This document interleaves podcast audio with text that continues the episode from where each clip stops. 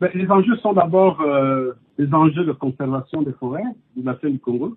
Ce sont des enjeux scientifiques pour euh, montrer quelle est l'importance d'avoir des forêts primaires pour euh, réguler les échanges climatique. Le troisième enjeu, c'est l'enjeu purement commercial avec le marché du carbone. Je crois que ce sont les trois enjeux abordés au niveau du One Forest Summit. Il y a eu plusieurs conférences hein, autour du bassin du Congo, mais qui n'ont pas donné grand-chose de cette conférence. Est-ce qu'il y aura du concret qui va sortir de là? Ben, Effectivement, vous abordez la question qui nous interroge ici, parce que est-ce que la multiplication de ces réunions résout le problème qui est posé au quotidien c'est-à-dire la pauvreté des peuples qui vivent dans les forêts, la déforestation qui est en train d'occasionner les changements climatiques et la déstabilisation des écosystèmes au niveau des animaux et des espèces végétales, est-ce que, au lieu d'organiser des réunions, on n'est pas capable de mobiliser autant d'argent pour, dans chaque pays, résoudre des problèmes liés au changement climatique? C'est la question qui est posée. Est-ce que cette réunion sera différente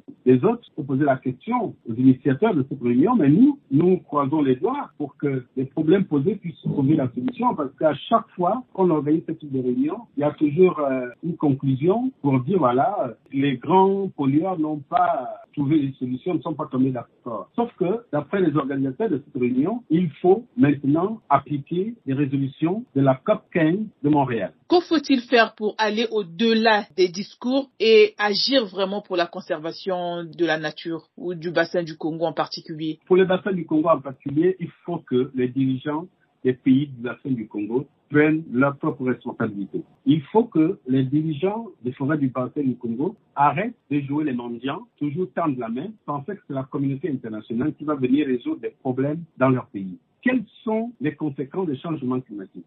C'est l'érosion, c'est la déforestation, c'est la paupérisation des populations, la corruption. Comment résoudre des problèmes d'érosion? Il faut arrêter, je dis bien, il faut arrêter de détruire les zones qui bordent nos rivières, nos océans. Il faut arrêter de couper la mangrove parce que la mangrove est un écosystème non seulement qui est favorable à la reproduction des poissons, mais aussi qui constitue une barrière naturelle contre l'avancée de la mer. Il faut arrêter la déforestation. On ne peut pas, en même temps qu'on parle de lutte contre la déforestation, on continue à attribuer des permis forestiers parfois aux exploitants véreux qui ne respectent pas la législation nationale, encore moins les dérives, les lois, les conventions internationales. Il faut faire en sorte que les populations qui sont adossées au massif forestier vivent pleinement de leur forêt. Il faut associer ces populations à la politique de conservation. Parce qu'il ne faudrait pas penser que ces populations autochtones, que nos parents qui sont dans les villages ne comprennent pas la conservation. Au contraire, ce sont ces parents, ce sont ces populations autochtones qui doivent même enseigner, former sur la conservation parce que c'est leur temple.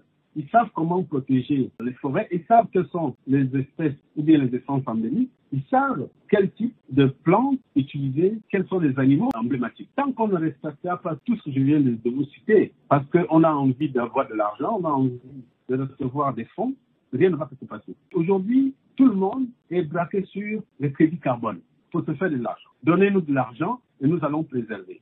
Mais non, ça ne se passe pas comme ça. Donnez-nous l'argent, continuez à polluer et nous, nous allons conserver nos forêts. C'est ça le message que les dirigeants des forêts du bassin du Congo sont en train de vouloir nous dicter. Or, il faut une association développement, exploitation des ressources en respectant les dispositions des lois que ces propres dirigeants font voter au niveau des parlements. Pour moi, c'est ça.